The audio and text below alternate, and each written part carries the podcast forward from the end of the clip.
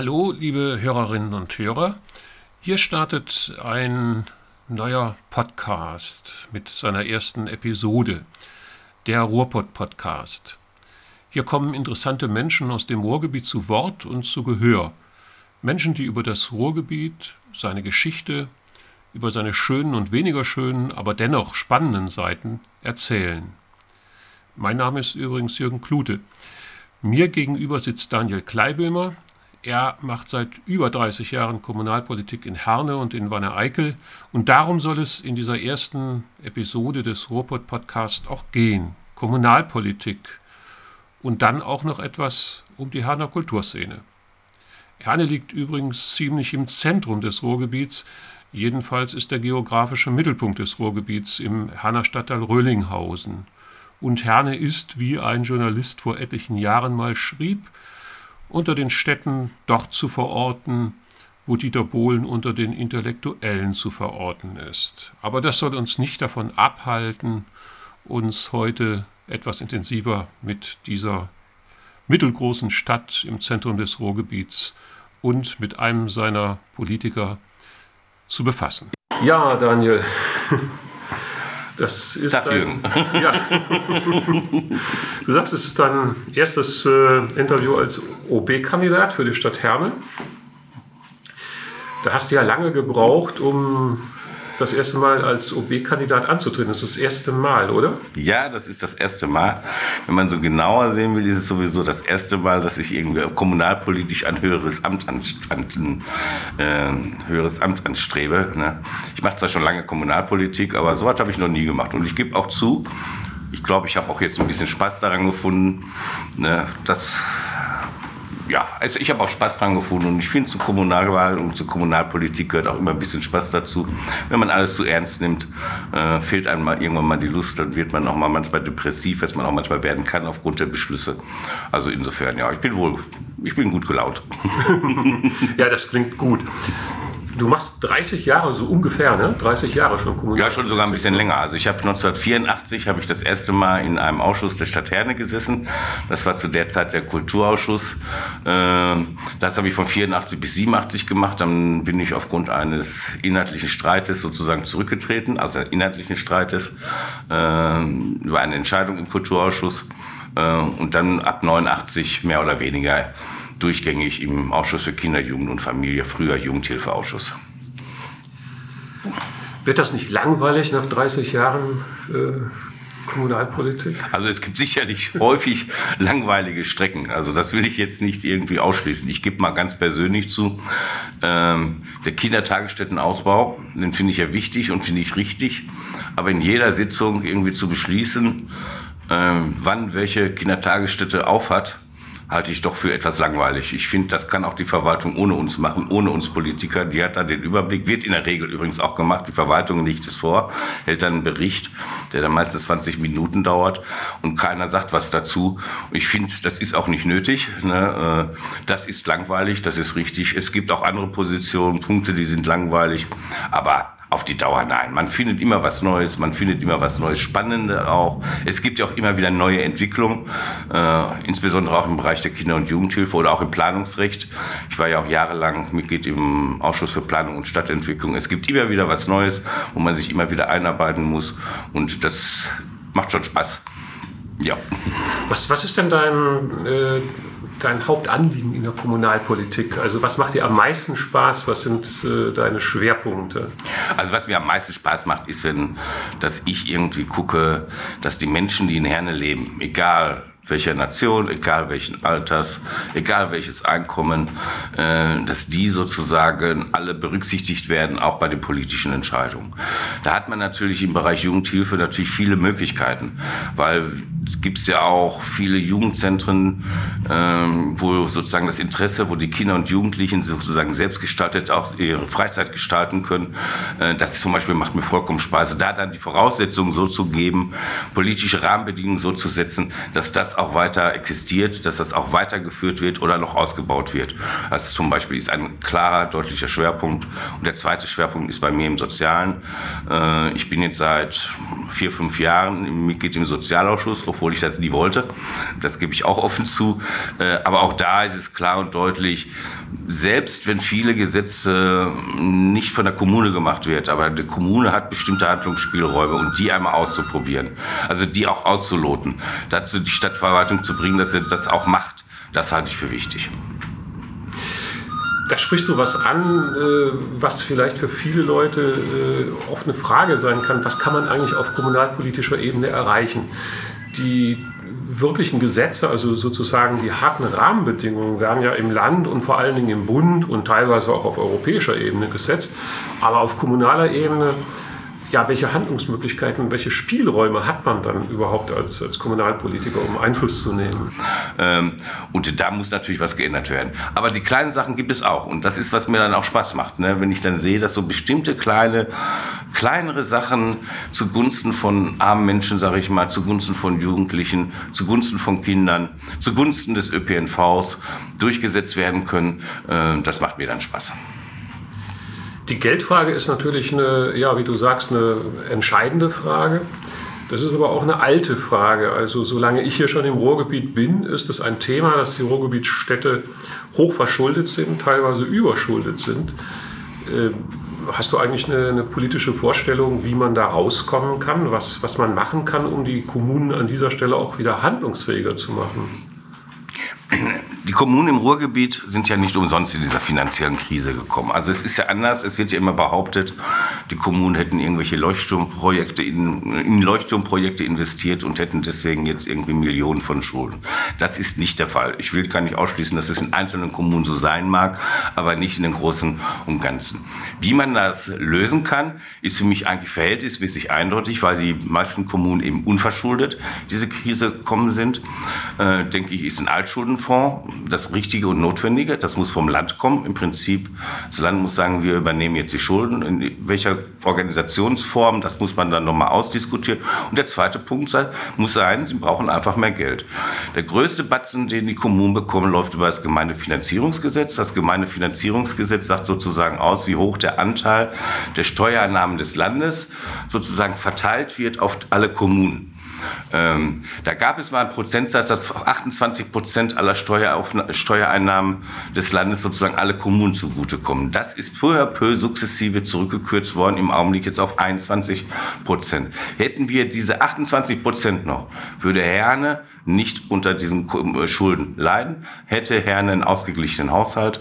Äh, und das ist eigentlich im Prinzip eine Generalforderung, äh, die übrigens interessanterweise ähm, also interessanterweise das Land Nordrhein-Westfalen, das Land, das in dem Bereich die Kommunen am wenigsten fördert.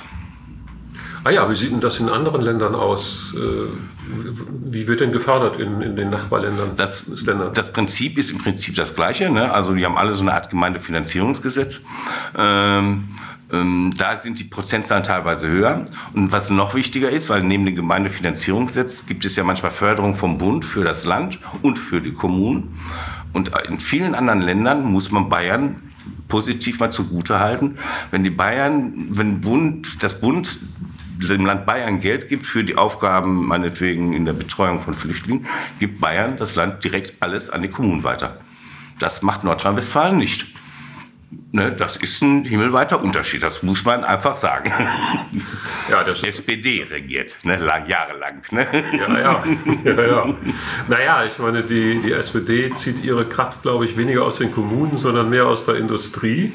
Arbeiterschaft und in und Bayern. aus den kleinen Vereinen. Ne? Hier und aus den kleinen Vereinen. Ne? Und äh, in Bayern äh, zieht die CSU, glaube ich, ihre politische Stärke aus der kommunalen ja, Ebene. Ja, ne? Das ist so, ja. Würde das, ich auch mal so einschätzen. Ja, ja. Also insofern ist es so mein Eindruck und insofern macht das einen gewissen Sinn, dass man das Geld an die Kommunen in Bayern weitergibt. Ne? Ja, Aber nichtsdestotrotz könnte man ja auch in NRW davon lernen.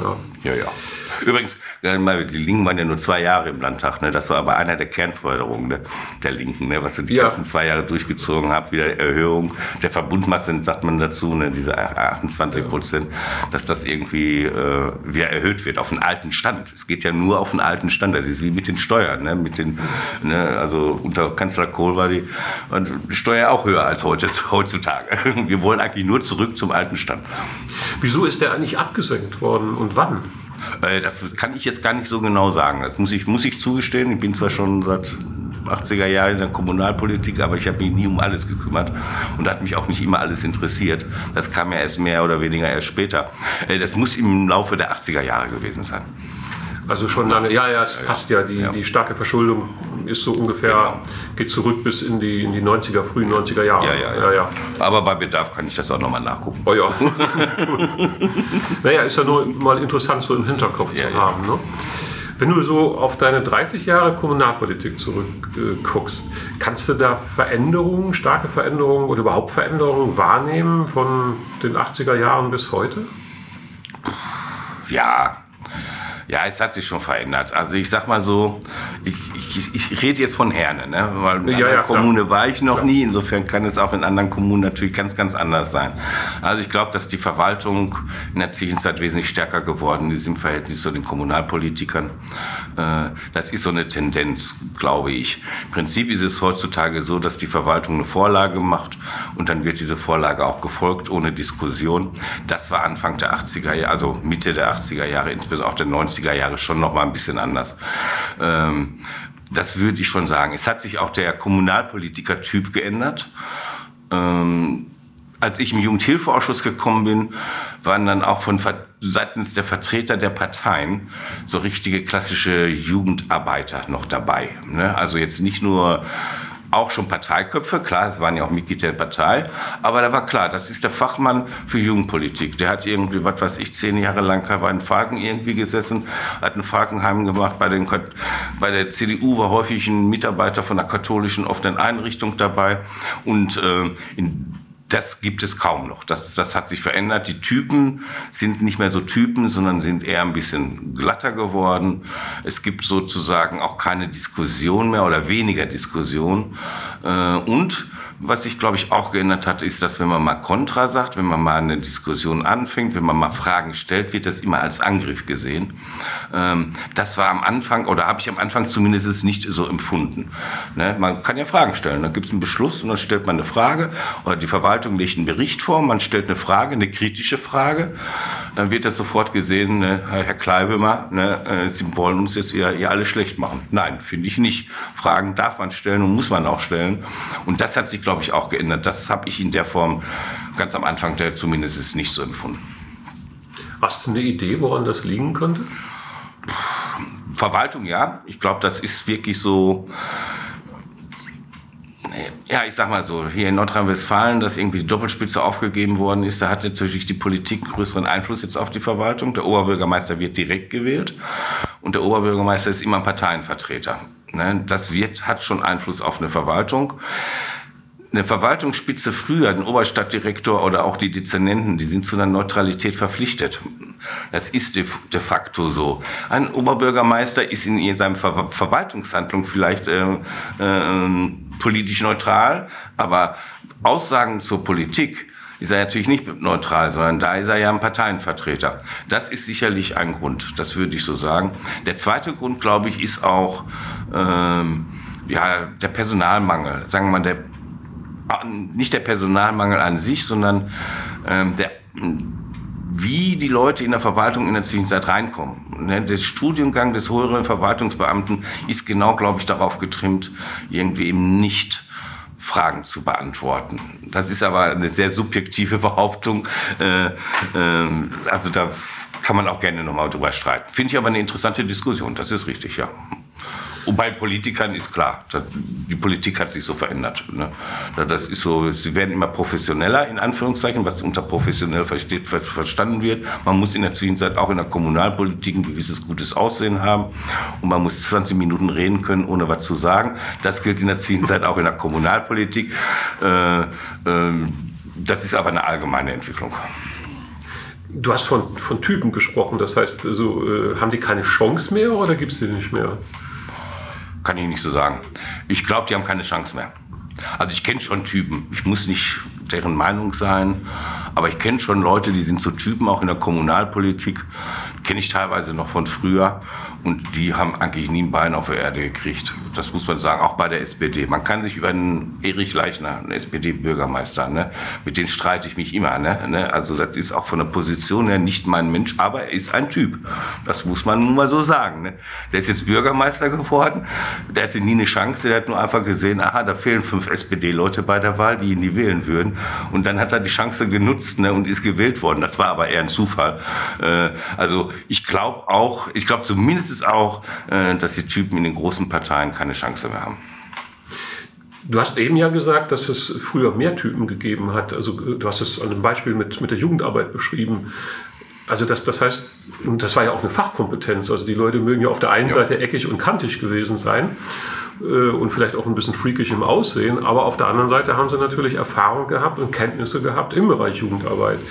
Wenn man das so unter Typ äh, versteht, also eine gewisse Kantigkeit, aber gleichzeitig eine Fachkompetenz, dann ja, stellt sich mir schon die Frage, gibt es diese, diese Art von, von Persönlichkeit heute weniger? Oder ist das wirklich so, dass, dass, dass die Parteien heute so gleich ge geschliffen sind, dass das wirklich keine Chance mehr ist? Denn offensichtlich haben sie ja früher eine Chance gehabt, wie du, wie du selber ja erlebt hast. Also ob es sie weniger gibt, weiß ich wirklich nicht. Also ich tippe eher dazu, dass sie keine Chance mehr haben. Ich sage auch mal so, so die klassischen Quereinsteiger, also in Ausschüssen. Ausschuss ist ja immer das, das, das Fachgremium, wo auch bestimmte Sachen diskutiert wird, diskutiert werden. Also meiner Zeit weiß ich noch, dass sowohl SPD als auch CDU in bestimmten Ausschüssen dann Leute aus den Institutionen als sachkundige Bürger mit reingestellt haben. Übrigens ein, ein, Prozess, den die Grünen auch gemacht haben. So bin ich ja auch zum Ausschuss gekommen, den übrigens wir als Linke auch machen, ne? äh, soweit dann die personelle Decke da ist. Das hat die SPD früher gemacht.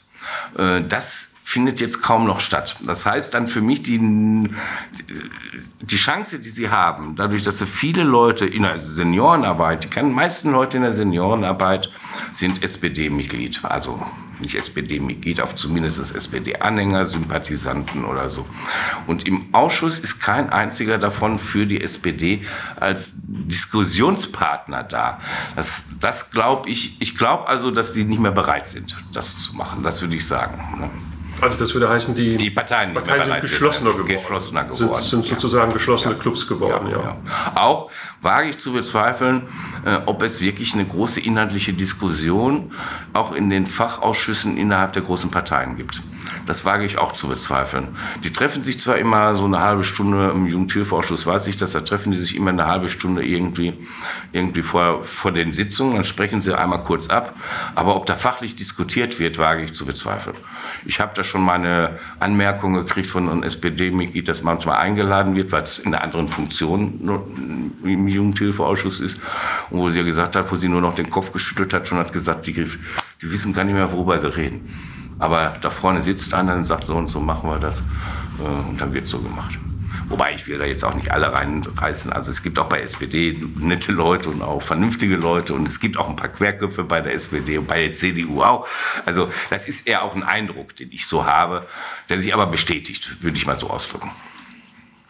Naja, ähm, ist zumindest spannend, die, diese, diese Entwicklung zu sehen. Und muss man gucken, äh, wie man das zurückgedreht kriegt. Es gibt ja viele Diskussionen über direkte Demokratie, mehr Demokratie, mehr äh, Bürgerbeteiligung. Das ist ja vielleicht auch ein Ausdruck dessen, was du gerade so beschrieben hast. Ne? Ja, kann gut sein, ja. Ja, das, sehe ich auch so. Ja. Wobei der andere Punkt ist natürlich, dass so eine, die mangelnde Beteiligung beim Kommunalwahl, das mangelnde Interesse an Kommunalpolitik hat natürlich auch das damit zu tun, was du am Anfang gesagt hast. Alle Leute haben den Eindruck, auf der kommunalen Ebene kann nicht so viel gemacht werden. Klar, man kann sagen, wenn eine Straße gebaut wird, das sehe ich. Ne? Die Kommunalpolitik entscheidet, wenn eine Straße neu gebaut wird. Die Kommunalpolitik entscheidet Fahrradweg. Kommunalpolitik entscheidet irgendwie, ob die Fußgängerzone geöffnet wird, ja oder nein. Da kann man sich einbringen. In der Sozialpolitik Politik ist das Gefühl, als ob, die, als ob so eine Kommune gar nichts machen kann. Das spielt sicherlich auch dann eine Rolle, muss man sagen. Andererseits gibt es aber viele Leute, die sagen, gerade auf kommunalpolitischer Ebene erlebt doch der Bürger äh, Politik hautnah. er kennt die Leute, das Ganze ist überschaubar, man kann die, die Abläufe viel, viel besser nachvollziehen und verstehen. Auf kommunaler Ebene wird das im Prinzip umgesetzt, was oft auf europäischer oder auch auf Bundesebene beschlossen wird. Also Beispiel Flüchtlingspolitik, äh, da kann man viel äh, in Berlin beschließen, aber die Integration von Leuten, die, die aus welchen Gründen auch immer äh, nach Deutschland kommen, passiert in Kommunen. Und von daher gibt es ja Leute, die sagen, eigentlich ist die kommunale Ebene eine ganz wichtige und hochspannende Ebene und daher schweißt sich ja auch ein Teil der Diskussion um andere Formen und weitergehende Formen von, von Bürgerbeteiligung. Würdest du das so unterstreichen können? Also ich, unterteile, ich unterstreiche diese Position, was Nähe anbelangt. Also politische Entscheidungen sind nachvollziehbar, man kennt die Leute. Das unterstreiche ich schon, aber nicht zu allen Themen. Das muss man ganz allgemein sagen. Die Sozialthemen spielen in der Kommunalpolitik für die Bürger vor Ort keine Rolle. Weil da sagen sie alle, das ist nicht Kommunalpolitik. Da hat die Kommunalpolitik kaum eine Auswirkung. Das größte Bereich, wo es eine Rolle spielt, ist wirklich bei den Baumaßnahmen und wenn es bestimmte Problembereiche gibt. Das muss man sagen. Die Flüchtlingskrise, in Anführungszeichen, für mich war es übrigens keine Krise, um das mal deutlich zu sagen. Es gibt für mich keine Flüchtlingskrise. Also zumindest nicht in Deutschland, um das mal so zu sagen. Äh, das war auf einmal so übergestülpt und da hat man das auf einmal auch direkt vor Ort gesehen. Ne? Wenn dann auf einmal eine Einrichtung Außenstand hingebaut wird oder so. Das ist, was sie dann auch erlebt haben. Das heißt, das ist auch eine Auswirkung von der Bundespolitik, die dann sozusagen, oder Europapolitik, Bundespolitik, wo dann das direkt auf der kommunalen Ebene gesichert, gesehen wird, aber wo das wird aber nur als Problem wahrgenommen äh, und dann als Abschottung. Ne? Da wird es auch wahrgenommen. Bei anderen Bereichen wage ich das zu bezweifeln. Ich stelle mir jetzt mal nur so, so vom Kopf her die Frage, wir machen eine Umfrage und wir setzen da irgendwie, zeigen mal alle 60 Ratsmitglieder, wie viele davon die Leute kennen. Ich behaupte, die kennen kaum Leute. Das ist so. Ne? Klar, treffe ich meinen SPD-Genossen, der kennt natürlich seine SPD-Genossen, aber es ist ja die Schwierigkeit, dass bestimmte SPD-Genossen noch nicht mal die linken Ratsmitglieder kennen. Das zeigt das schon, also dass es nicht ganz so ist, äh, wie es häufig gesagt wird. Ich finde es aber richtig, diesen Ansatz zu verfahren, weil der Ort, wo die Politik gemacht wird, wo die erfahrbar ist, ist die Kommune. Das muss man auch stärken. Deswegen bin ich auch für viel, viel mehr Einwohnerinnenbeteiligung. Ich möchte auch nicht von Bürgerbeteiligung reden, weil Bürgerbeteiligung ist für mich auch ausgrenzend. Äh, mehr Einwohnerinnenbeteiligung, da die Prozesse zu erweitern, zu erhöhen, damit das Interesse größer wird, halte ich für elementar und für notwendig. Wie kann denn das aussehen nach deiner Vorstellung, äh, eine stärkere Einwohnerinnenbeteiligung? Was, was müsste denn da gemacht werden? Also das fängt an mit ganz kleinen Geschichten. Es ist gesetzlich vorgeschrieben, dass bei größeren Baumaßnahmen immer eine Bürgerversammlung stattfinden, eine Einwohnerinnenversammlung stattfinden muss. Die findet in der Regel so statt, dass äh, zu einer Bezirksvertretung oder zu einer Ratssitzung eingeladen wird. Tagesordnungspunkt 1, ne, Vorstellung des Projektes XY, jetzt dürfen die Bürger was fragen. Dann wird das Ding vorgestellt ja, und dann haben die Bürger die Möglichkeit, was zu fragen. Da allerdings die Politikerinnen in der Regel auch Bürger sind, stellen meistens erstmal die Politiker die Frage. Äh, und tut mir leid, das geht vorbei. Was, was, was, was, soll der Quatsch? Ne? Das kann, man ganz anders aufziehen. Man kann viel neue Elemente nutzen. Ich finde bei vielen großen Bauvorhaben ganz besonders ganz wichtig, dass man da vernünftige Werkstätten macht Planungswerkstätten, Zukunftswerkstätten, Open Space Veranstaltungen. Ich weiß nicht, was es da gibt. Es unzählige für Möglichkeiten. Das zeigen auch viele Untersuchungen da, wo die Bürger besser beteiligt sind, ist die Annahme des Bauprojektes, die Annahme der Umgestaltungsprozess wesentlich höher, die Identifikation wesentlich höher, als irgendwie, als wenn was nebenbei läuft. Ganz deutlich wird das bei einer, gab es eine Untersuchung bezüglich Spielplätze. Der Vandalismus bei Spielplätzen, die einfach so dahingeklatscht sind, ist irgendwie doppelt so hoch wie an Vandalismus an Spielplätzen, die mit Kindern geplant worden sind. Das hat auch Zukunftspolitik, ist auch zukunftsweisend. Das ist eine Möglichkeit. Es gibt noch viele Möglichkeiten. Jene Deutschland kennen, glaube ich, noch nicht so viele Möglichkeiten. Da muss man vielleicht einfach auch mal, auch mal über den Tellerrand gucken. Jetzt, ich habe jetzt letztens gelesen, irgendwie die Geschichte, dass man so ein Beirat macht, mal mit Losverfahren auf den Gedanken bin ich selbst noch nie gekommen. Aber dass, wenn irgendwelche Geschichten gemacht wird, dass man mal so einen Beirat macht, wo einfach Leute per Losverfahren dazugelost werden, natürlich, wenn sie wollen, ist ja klar, ne, nicht zwangmäßig, und die dann bestimmte Entscheidungen auch mal treffen können. Finde ich interessant. Ne? Ist ein neuer Weg, bin ich noch nicht drauf gekommen, könnte man gerne mal ausprobieren. Ne? Also da gibt es viele Möglichkeiten. neben den technischen Möglichkeiten, dass man den Zugang irgendwie zu allen Unterlagen ähm, verbessert. Ja, wir sagen zwar, alles ist öffentlich, nur wenn ich, wenn ich irgendjemand sagen soll, du findest im Bebauungsplan XYZ auf der Seite der Stadt Herne, dann wird er den nicht finden, weil das so kompliziert ist. Ne, äh, das ist das, also man kann dann direkt ein großes Bündel von Maßnahmen machen. Ähm, das wird auch nicht von heute auf morgen gehen. Das wird Zeit brauchen. So eine Legislaturperiode, wenn ich Oberbürgermeister bin, würde ich hinkriegen. ja, ja. Ja, über den Tellerrand gucken. Äh, in der westfälischen Nachbarschaft in Ostbelgien, in der deutschsprachigen Gemeinschaft, gibt es ja seit letztem Jahr einen Bürgerbeirat. Da ist übrigens äh, nicht zulässig, dass Leute, die schon ein politisches Amt haben, dort äh, hinein dürfen. Die werden ja, ja, ausgeschlossen ja, von, von, der, von der Verlosung. Ja, das geht auch gar nicht anders. Ja, ja, nur weil du eben gesagt hast. Ne? Also hier ist es oft so, dass äh, dann die gewählten Politiker das Wort ergreifen und dann sind die anderen Leute äh, in der Regel schon, schon schweigend und, ja. und sagen gar nichts mehr. Ne? Das kann man auch verhindern, indem man also eben Gremien bildet, in denen einfach der Zugang für amtierende Politiker äh, Klar. nicht gegeben ist. Ja, ja, äh, Entschuldigung, das war eine Voraussetzung. Ja, ja. Als sie das gerade mit der Bürgerversammlung gesagt hat, ähm, ich, ich, ich habe ja in dem Jahr hab ja auch immer daran teilgenommen. Ich war immer der, der allerhöchstens zum Schluss was gesagt hat. Aber eigentlich in der Regel gar nichts. Zum Schluss habe ich nur meistens irgendwie so eine suffisante Bemerkung gemacht. Das, was ich sage, habe ich noch Zeit, kann ich noch im Ausschuss sagen. Die Einwohnerin nicht. nein, nein, nein, selbstverständlich. Ne? Ja, ja, klar. Nee, ich wollte auch nur darauf hinweisen, dass das ist ein Problem, ja. Aber es gibt eben tatsächlich Ansätze, die das mittlerweile realisiert ja. haben und da auch darauf reagieren. Ne? Dass wirklich, wenn es um Bürger geht, Bürger zu Wort kommen und nicht schon wieder die Politiker. Und sag Einwohner bitte. Und Einwohnerin, ja, Einwohnerin, ja. Ja, in Ostbelgien heißt es Bürgerbeirat äh, oder Bürgerdialog. Aber du hast recht, ich stimme dazu. Also die Einwohner sind eigentlich einzubeziehen und nicht nur die Leute, die einen entsprechenden Pass haben. Ne? Ja. Jedenfalls auf kommunalpolitischer Ebene müsste das ja, auch, selbstverständlich auch sein. Kinder und Jugendliche sind einzubeziehen ja, und sind auch keine Bürger ne? in dem Sinne. Ne? ja, Sprache muss man auch manchmal aufpassen. Ja, das, ist, das, das ist richtig. So eine Veränderung findet manchmal einfach auch im Kopf statt und manchmal benutzt man einfach Wörter, wo man sich gar nicht klar ist, was das bedeutet. Äh, und dass man da auch mal langsam Änderungen einbringt. Das habe ich übrigens auch in der Kommunalpolitik gelernt. Ich meine, vor 30 Jahren hätte ich nie eine weibliche Form benutzt. Das gebe ich zu. Ne? Das sind so mhm. Kleinigkeiten. Ne? Das hat sich geändert. Ne? Ja, ne, das, ne? das kenne ich auch. Ja. Jetzt, jetzt versuche ich ja nach Möglichkeit nur noch die weibliche Form zu nehmen. Ne? So als Gegenpol mal. Ne? Also wir hatten jetzt irgendwie 300 Jahre lang nur die männliche Form. Ne? Jetzt kann man ja mal 200 Jahre lang die weibliche Form nur nehmen. Ja, finde ich auch nicht schlecht. Also ich mache das auch teilweise. Ne? Ja. Also auch in, in, Texten und so. Ne? Weil es ist dann angenehmer, als wenn man beide nimmt, ja. diese komischen äh, Sternchen und, und Gender-I und so. Das ja. ist manchmal ein bisschen stressig. Äh, warum dann nicht einfach die weibliche Form nehmen? Ne? Wobei muss ich aber gestehen, klappt nicht immer. ja, man kann natürlich auch dann nochmal sagen, dass man schließt dann die Leute aus, die, die sich eben weder als männlich noch als weiblich äh, verstehen, sondern als transsexuell und so. Ist nicht so ganz einfach. Aber warum nicht an der Stelle genau. ein bisschen experimentieren? Ne? Du hast eben äh, schon ein bisschen über deine politische Geschichte anklingen lassen. Du hast äh, die Grünen erwähnt, als du 84 in den ähm, eingestiegen bist in die Kommunalpolitik, warst du noch nicht bei der Linken, wo du heute bist. Heute kandidierst du ja für die Linke als äh, OB. Kandidat als zukünftiger Oberbürgermeister, hoffentlich.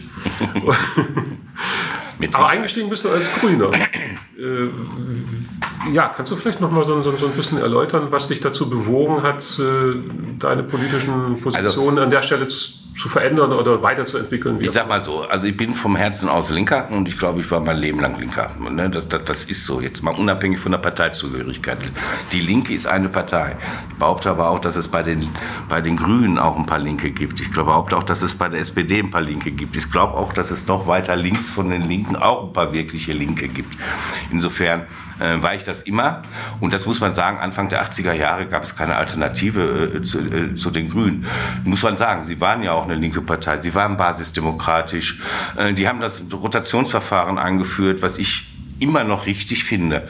Ob man das jetzt nur auf, also immer Hälfte des Legislaturperiode wechselt oder ob man einfach mal eine Begrenzung macht auf eine Legislaturperiode oder zwei Legislaturperioden, finde ich vom Grundsatz immer noch richtig. Das sind so Sachen Friedenspolitik. Die Grünen waren die Friedenspartei. Das hat sich geändert. Äh, spätestens muss man das sagen nach der Regierungskoalition SPD und Grüne, spätestens nach Kosovo, spätestens nach Hartz IV hat sich die Grundposition bei den Grünen schon etwas geändert. Die sind schon weg von so für mich linke Grundthemen, also Grundpositionen, linke Grundpositionen, da sind sie weggekommen. Ich habe noch lange in Herne ein bisschen mit weitergemacht, weil der Herner Kreisverband der Linken, äh, der Grünen war verhältnismäßig links, muss man sagen, auch durch die damalige Fraktionsvorsitzende äh, vertreten. Ähm, dann gab es aber auch hier wie bei jedem normalen politischen Prozess, dass irgendwie in Herne auf einmal eine SPD-grüne Regierung war. Ja, und dann haben die Grünen irgendwie eine Dezernentin gestellt, die in meinen Augen äh, keine linke Position mehr vertreten hat. Das war dann für mich dann auch im Prinzip der Beschluss, jetzt mal auch dann kommunalpolitisch nicht mehr bei den Grünen mitzumachen. Ist mir nicht leicht gefallen, das gebe ich zu. Das, was ich behaupte mal, was ich heute kann, was ich weiß, das habe ich sehr viel von von Grünen gelernt. Und, ne, auch wenn die nicht immer meiner Meinung waren, aber wie man argumentiert, wie man liest, wie man Texte liest, ähm, auch die Frage der Fachlichkeit, dass die immens wichtig ist. Da gab es schon bei den Grünen drei, vier Leute, die mir sozusagen das Know-how beigebracht haben. Das, das gebe ich auch ganz offen zu. Habe ich denen auch schon mal gesagt. Da sind sie auch ganz stolz drauf. naja, sicher auch zu Recht. Also ich erinnere mich auch noch an, an die 80er Jahre. Da war ich noch in Marburg äh, und da galten die Grünen immer als fachlich hochversiert ja. und haben die anderen einfach durch ihre fachliche Kompetenz vor sich hergetrieben. Ja. Haben sich unheimlich Zeit genommen, alle Papiere, alle Unterlagen durchzulesen, zu recherchieren, zu reflektieren. Ähm, das hat schon was für sich gehabt. Ja. Ja. Finde ich übrigens auch im politischen Diskurs auch immens wichtig. Na, wenn ich gerade gesagt habe, dass bei SPD nicht immer so die große Diskussion stattfindet, halte ich das ja auch eine, also nicht, nicht positiv für die Demokratie und für die Willensbildung an sich, weil dann kann ich auch jemand da vorne hinstellen und sagen, das passt nicht und dann stimmst du da, äh, also bist dagegen, statt eine Diskussion zu führen. Ähm, ähm, das halte ich für immens wichtig, ne? Äh, nicht nur bei Parteien, sondern generell eine Diskussion muss sein. Ohne Diskussion verändere ich mich ja auch nicht. Ich hab ja, wir haben ja gerade über diese Geschichte mit dem Bürgerrat gesprochen. Ne? Wenn mir das die einer erzählt hätte und ich mir das nicht durchgeguckt hätte, nach Pro und Contra diskutieren, werden wir noch machen müssen, ne? ähm, sonst kommt es ja zu keiner Änderung. Ne? Also insofern ist das lebensnotwendig. Und das haben die, die Grünen ganz am Anfang gemacht, in Herne sogar verhältnismäßig länger, länger noch als auf der Bundes- oder Landesebene. Äh, das machen die Linken zumindest auch hier im Kreisverband auch, äh, auch auf der Bundesebene in vielen Punkten. Und das, wie gesagt, deswegen ist dann auch mein nächster Schritt gewesen, bei den Linken beizutreten. Ah ja, ähm, du hast gesagt, du warst schon immer ein Linker. Was heißt denn für dich links sein?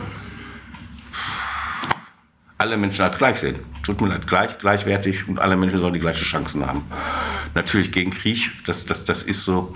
Ich solidarisch, sozialistisch. Ich will auch keine, ich, ich brauche das Primat der Politik vor der Wirtschaft. Ne, das Politik muss entscheiden. Links sein bedeutet für mich auch Gewaltmonopol beim Staat, ne, ganz eindeutig. Für links sein bedeutet für mich aber auch, dass der Staat oder die Gesellschaft, nicht der Staat, sagen wir mal, dass die Gesellschaft auch für eine gewisse Grundversorgung besorgt und da auch unter Umständen unternehmerisch tätig sein darf, muss. Äh, ich bin zum Beispiel der Meinung, äh, Strom als Grundbedürfnis darf eigentlich nicht in privater Hand sein. Ne? Das ist wirklich meine feste, feste Überzeugung. Ohne dass ich sage, wenn es in der staatlichen Hand, dass es damit automatisch besser wird. Das sage ich nicht. Wir kennen ja das schwedische große Industrieunternehmen, das vollkommen in staatlicher Hand ist. Das handelt natürlich genauso wie ein privatwirtschaftliches. Da braucht dann sozusagen eine Art Vergesellschaftung dazu, dass eben diese Kontrolle auch anders ausgeübt wird. Und das ist für mich ein felsenfester Punkt. Aber der wichtigste Punkt ist, alle Menschen gleich zu behandeln. Alle Menschen verdienen Respekt. Ne? Alle Menschen, man muss mit allen Menschen reden können äh, und dürfen auch. Das ist für mich das klassische linke, äh, ne? ja. Und ja, ja, ich, ich weiß nicht, was ich da noch sagen soll. Naja, das war ja schon einiges. ja, es sind immer so typische Fragen. Was ist links? Und kann man manchmal auch schwer. Ich behaupte auch, bestimmte Einschätzungen, äh, die ich selbst habe unter dem Begriff links, würden andere nicht als links bezeichnen. Ne? Links ist manchmal auch nur so ein Gefühl. Ne, so, also für mich ne, ist es einfach ein Gefühl. Ich sehe was, ich sehe was, kriege das mit und sage, so geht es nicht. Ich kann wahrscheinlich noch nicht immer begründen, warum das nicht geht. Äh, aber ich weiß, so geht es nicht. Und das geht nicht, weil ich eben der Meinung bin, eine Gesellschaft muss gerecht sein. Man muss respektvoll miteinander umgehen, wie ich schon gerade gesagt habe. Und dann gibt es bestimmte Sachen, da sage ich, nein, das geht nicht. Ne? Du hast aber nicht nur ein politisches Leben bisher geführt. 30 Jahre, aber du bist ja schon ein bisschen älter, ne? Wann, wann bist du eigentlich geboren? Welcher Jahre? 1959. 59. Meine letzte Chance, Oberbürgermeister zu werden, ja. sonst werde ich zu alt. Genau. Das heißt, ungefähr die Hälfte deines Lebens hast du mit äh, Kommunalpolitik zugebracht. Davor hast du aber auch noch ein anderes Leben gehabt. Vielleicht kannst du da noch mal ein bisschen erzählen, was äh, Erstmal erst klarstellen, die Hälfte meines Lebens habe ich nicht alleine mit Kommunalpolitik verbracht. Nein, ne? Äh, also äh, okay. ich war im Ausschüssen und so. Ich kann dann noch mal sagen, dass ich dann so mein Geld verdient habe mit, den, äh, mit der Kommunalpolitik. Das war irgendwann bei den Grünen. Da wurde ich dann äh, Fraktionsmitarbeiter. Ähm, obwohl ich zu der Zeit nicht Mitglied der Grünen war, ähm, haben sie mich trotzdem als Fraktionsmitarbeiter eingestellt. Und seitdem verdiene ich mehr oder weniger auch mein Geld. Ich bin sozusagen auch Hauptberuf hauptberuflich Politiker in der Zwischenzeit. Aber vorher habe ich natürlich meinen Hauptberuf gemacht, das war die Kinder- und Jugendarbeit. Aber du wolltest wahrscheinlich eher darauf hinaus, dass ich vorher auch noch was anderes gemacht genau. habe. Genau. ja, ich habe vorher geschrieben, ne? also nicht vorher, ja doch, ich habe geschrieben, das war immer so ein Hobby für mich. Ähm, nein, nicht nur ein Hobby, ich habe sogar verhältnismäßig intensiv gemacht. Also ich habe Kurzgeschichten, Gedichte geschrieben. Ähm, das war für mich notwendig, wollte auch Leute erreichen, also meine Vorstellung vom Linkssein oder ne, wollte ich auch weiterbringen ja, das habe ich eben, wie gesagt, vorher gemacht. Das war dann auch ein Anlass für mich, auch im Kulturausschuss kommunalpolitisch tätig zu werden, weil da sind die Grünen erstmalig im Rat gekommen. Da mussten die Ausschüsse besetzt werden und die Fachlichkeit. Da haben sie einfach Künstler gefragt, ob die mit dem Kulturausschuss wollten. Und wo ich dann sofort zugesagt habe, äh, ne, äh, das war sozusagen sogar der Anlass, dass ich in die Kommunalpolitik gegangen bin. Ah ja, was hast du denn so geschrieben? Ja, hauptsächlich äh, Kurzgeschichten und etwas äh, experimentelle Texte. Lyrik, manche sagen Wortfetzen, also konkrete Poesie in dieser Richtung.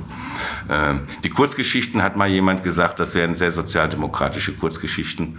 Äh, alle Sozialdemokraten fanden die gut. so über arme, vereinsamte Menschen. Ne, äh, ja, für mich interessanter waren natürlich diese experimentellen Sachen nochmal. Äh, also wie gesagt, konkrete Poesie so als Schwerpunkt. Bin dann auch häufiger aufgetreten mit so zwei, drei, vier bekannten bekannten Musikern. Äh, ich habe es einmal geschafft auf einem Seminar, irgendwie von der Literaturwerkstatt Ruhrgebiet, glaube ich, war das. Da bin ich dann mit Musikern, zwei Musikern, einem Saxophonisten, einem Akkordeonspieler aufgetreten und die haben Free Jazz gemacht und ich habe dann freie Textimprovisation gemacht. Und das hat dann dazu geführt, dass die Hälfte der Leute rausgegangen sind. Äh, die andere Hälfte war begeistert. Äh, wir drei fanden das gut. Hast du noch irgendwas in Erinnerung davon äh, für eine kleine Kostprobe? Nein, ich kann bei Bedarf kann ich mal was. Ich habe ja auch mal ein Buch herausgegeben. Ja. Äh, kann man auch gerne ich habe sogar noch ein paar Exemplare. Ne? äh, ich mir auch mal eins gegeben. Ja, ja. Ich habe da auch mal ja, drin gelesen, deshalb komme ich auch auf die Frage. Nein, da würde ich auch sagen, dass die Hälfte gut ist und die andere Hälfte nicht gut ist. In der Zwischenzeit so im Nachgang. Ich habe auch irgendwann festgestellt, also Schreiben ist nicht einfach Schreiben, das geht nicht so leicht. Also ganz am Anfang, als ich angefangen habe, da war ich 16 oder was weiß ich, da kennt man das ja Tagebuch schreiben, da kann jemand ein Gedicht draus machen oder so. Äh, das ist auch richtig und für meine Entwicklung fand ich das auch sehr gut. Ähm, nur als ich, ich habe ja mal einen Preis gewonnen und dann, als ich dann den Preis gewonnen habe, dann gab es daran, gibt es die Entscheidung, schreibe ich weiter oder nicht. Und du musst, wenn du gute Literatur machst, äh, es ist eine Detailarbeit. Das ist eine sehr enge Detailarbeit. Ähm, und ich wollte auch immer Kinder- und Jugendarbeit machen und da stand ich irgendwann mal davor, schreibe ich weiter oder mache ich meine Kinder- und Jugendarbeit? Und da habe ich mich einfach entschieden.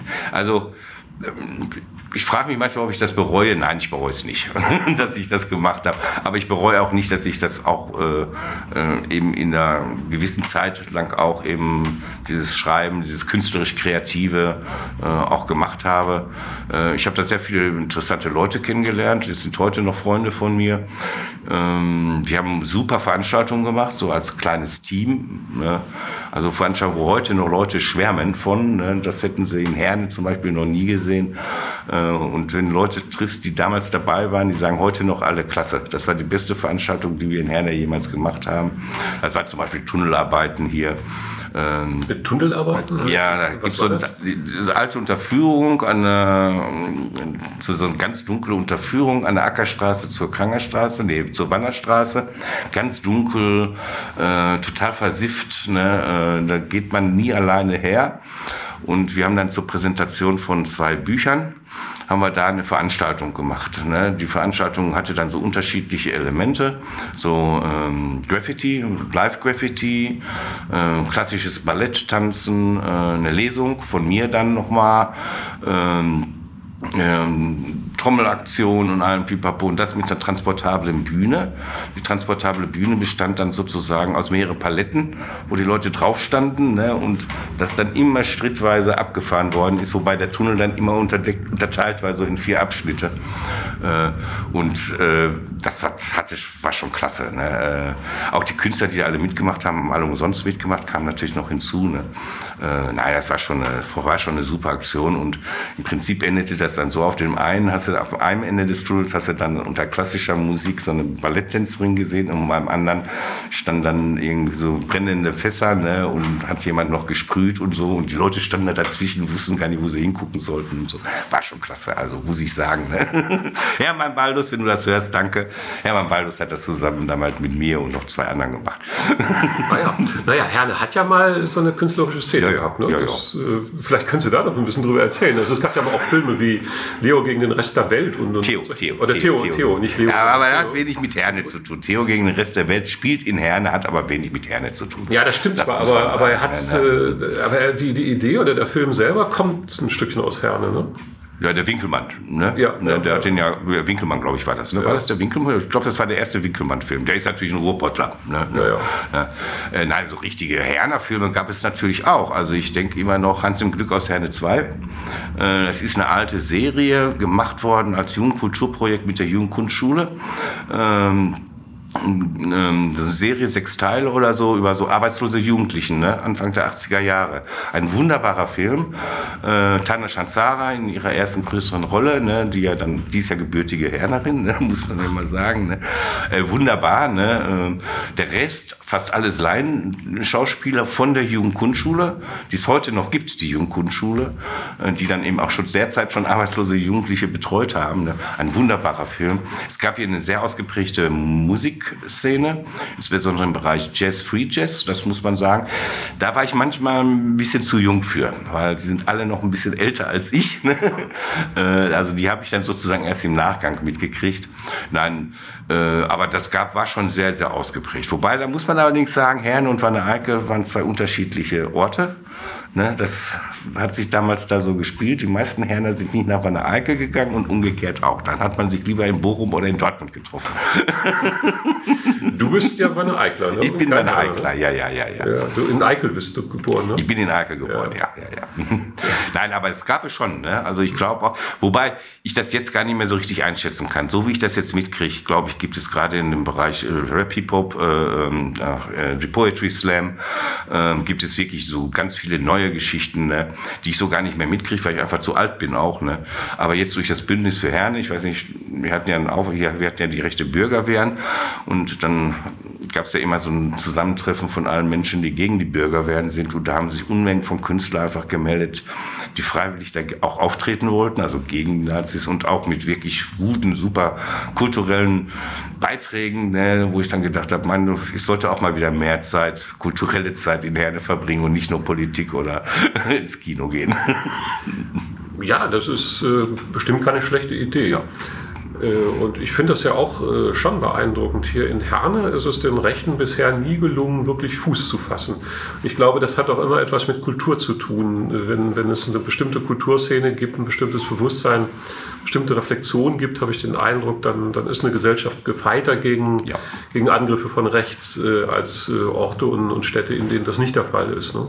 Wobei allerdings man natürlich nicht vergessen sagen darf, dass Rechte natürlich auch in Herne gibt. Ne, auch schon immer gab. Das ist ja kein neues Phänomen. Ne? Äh, nur die sind nicht in Herne so aktiv geworden, sondern eher in andere Städte gegangen. Richtig, das also es, es, so gab ja, ja, ja, also es gab ja irgendwie, wann war das so, um 2000 rum schon mal äh, oder, oder etwas davor, Versuche hier eine große genau. rechte Veranstaltung zu machen. Äh, das hat nicht funktioniert. Das hat nicht funktioniert. Und jetzt im, im letzten Jahr haben die sogenannten besorgten Bürger, die ja im Prinzip nichts anderes als Faschisten sind, auch versucht, wieder hier Fuß ja. zu fassen, aber es ist letztlich nicht gelungen. Ja. Ne? Die, die Bürgerschaft, die Zivilgesellschaft hier in Herne, die Einwohner und Einwohnerinnen haben das abgewehrt. Ne? Das mag aber auch eine Rolle spielen. Also ich finde es gut. Also ich bin ja, wir sind ja alle aktiv mit dabei. Ne? Ich fand es interessant, als ich das erste Mal da war, bei der allerersten ne, Demo dagegen, da waren das irgendwie ad hoc innerhalb von irgendwie mobilisiert, innerhalb von zwei Tagen irgendwie 400, 450, 500 Leute oder so für so eine Kleinstadt wie Herne. Und da waren Leute dabei, die habe ich 20 Jahre nicht gesehen. Ne, äh, fand ich auch tofte. Ne? Und dann ganz viele Leute, dann, äh, äh, ich weiß nicht, Klassenkameraden von meinem Sohn und von meiner Tochter oder so. Ne? so also diese Mischung war toll. Ich glaube aber, dass das in Herne auch nicht ganz so schnell, dass das die Mobilisierung so schnell ging, ist, dass Herne für Ruhrgebietsverhältnisse eine kleine Stadt ist ne? und dass Herne natürlich dann auch zwischen größeren Städten liegt. Ne, ne, das ist einfach auch ein Vorteil, äh, das dazu geführt hat, dass wir so schnell da auch reagieren konnten. Übrigens Anfang der 2000er Jahre war das genauso, ne, da hast du recht. Und dann gab es ja einmal den Versuch, ein Neonazi-Konzert in, in so einem Getränkeladen zu machen, ne, wo dann ganz schnell so ein Druck erzeugt worden ist, ne, dass dann der Betreiber gesagt hat, er verzichtet dann doch lieber darauf, weil einfach er davon dann ausgehen muss, dass er boykottiert wird, ne, was Getränkekauf anbelangt oder so. Ne. Äh, fand ich auch korrekt. Ne. nein, also nein, muss man sagen, finde ich gut, ja. Ja, jetzt haben wir schon fast eine Dreiviertelstunde uns hier unterhalten. Und ich habe wieder so viel geredet, ne? Ja, genau, ne? das machst du ja immer. ja. Das gehört zum Politiker. Ja, eben. Also ein Politiker muss reden können und wenn du Oberbürgermeister werden willst, dann musst du vor allen Dingen reden können. Nee, da muss ich vor allen Dingen Mitarbeiter, mit Mitarbeitern gut umgehen. Ja, das, das halte ich für immens wichtig. also die Rückgrat jeder Verwaltung ist immer der Mitarbeiter und nicht der Oberbürgermeister. Das ist sicher richtig. Der Oberbürgermeister wechselt ja relativ schnell, die Mitarbeiterschaft bleibt lange. Ja. Und ist letztlich am längeren Hebel ja, als der ja. Oberbürgermeister. Ne? Wenn man sich mit denen nicht versteht, dann hat man schweren Stand. Ja, ja. Gut, ja. Da bleibt mir eigentlich jetzt nur noch dir zu wünschen, dass du zumindest einen spannenden Wahlkampf hast. Äh, und vielleicht auch Glück hast zum Ende deiner politischen Ich Karriere. muss ja gestehen, ich befürchte, dass ich knapp scheitern werde.